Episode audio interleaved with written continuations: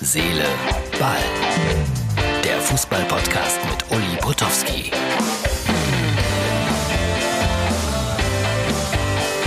So, Herz, Seele, Ball, Freunde, da sind wir wieder. Das ist der 2. Januar 22. Das ist ein Sonntag. Noch einmal ausruhen und dann schicke ich euch alle wieder zur Arbeit. Mein Gott, oder hat der eine oder andere noch eine Woche Urlaub? Sei euch auch gegönnt. So, was passiert denn in der Fußballwelt über Neujahr? Lauter, lauter, lauter, erstmal schlechte Nachrichten. Corona an jeder Ecke, das ist ja unglaublich. Manuel Neuer infiziert, beim VfB Stuttgart Spieler infiziert, in Wolfsburg, bei Hertha, bei Schalke. Der Leverkusener Incapi, ein Mann aus Ecuador, ist über Weihnachten Neujahr nach Ecuador gefahren. Und was hat er? Genau, Corona. Kann also nicht zurück, sitzt in Quarantäne. Das ist schon alles ein Riesenproblem, sage ich euch. Ich bin gespannt, ob man die Saison dann doch irgendwie einigermaßen geregelt zu Ende bekommt. Irgendwann muss ja mal Schluss sein mit dem Unsinn. So, dann ganz viele Boulevardnachrichten. Boulevard heißt, da geht es um Liebe, um Geburten. Fangen wir mit Geburten an. Die Kollegin Esther Settlercheck hat es gepostet bei Instagram. Zum zweiten Mal Mutter geworden, ein kleiner Sohn.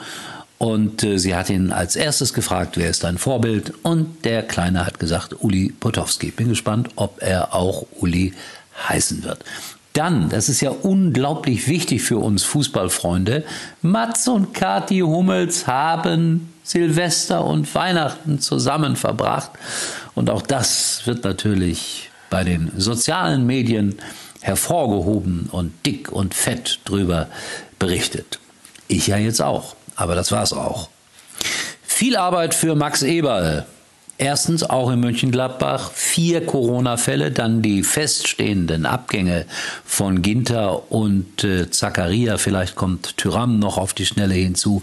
Also das ist schon eine Menge Arbeit für den Manager von Borussia Mönchengladbach. Aber wenn es einer beherrscht, da rauszukommen, dann ist es Max Eberl. Wo rauskommen? Naja, aus dieser Spielerkrise. Er braucht ja neue, er muss was verändern, hat aber auch nicht das allermeiste Geld aber er hat immer eine, wie ich finde, seriöse Lösung gefunden. Und dann, Haaland hat sich verplappert, so sagen Fans, die ihn getroffen haben, irgendwo in Spanien. Und da hat er gesagt, ich werde hier in Spanien spielen. Ja, vielleicht aber mit Borussia Dortmund. Also das wird dann auch breit getreten. Real Madrid soll ja so etwas wie sein Traumverein sein. Und dann wird äh, der FC Schalke 04 mit Kameras besucht. Es soll auch eine TV-Serie geben über diesen glorreichen siebenmaligen deutschen Meister. Ich gestehe, dass ich so zwei oder drei Folgen von der Bayern-Geschichte mir angeguckt habe, von der Bayern-Doku. So versprochen waren ja Hintergrundbilder und so weiter. Gibt es auch zum Teil. Aber ich finde, am Ende spürt man doch, dass das irgendwie alles ziemlich glatt gebügelt wird. Ich werde, das verspreche ich, in der nächsten Zeit mit Mario Kottkamp, einem der Produzenten dieser Bayern-Doku, hier telefonieren und ihn genau danach fragen, ob mein Eindruck falsch oder richtig ist. Aber diese Schalke-Serie, wo wird sie laufen? Bei Amazon, bei Netflix oder vielleicht doch bei C&A? Wer weiß das? Also, da wird gedreht, Weiß nicht, ob es sein muss. Ich brauche es eigentlich nicht, aber es gibt Fans, die es mögen. Ich habe die Liverpool-Doku gesehen. Fand ich auch nur so, ja, zu 50 Prozent interessant. Der Rest war dann doch mehr oder weniger klare PR. Aber die Vereine gucken natürlich drauf, dass da nichts Negatives in den Dokus drin ist. Aber vielleicht ist das bei Schalke ja ganz, ganz anders.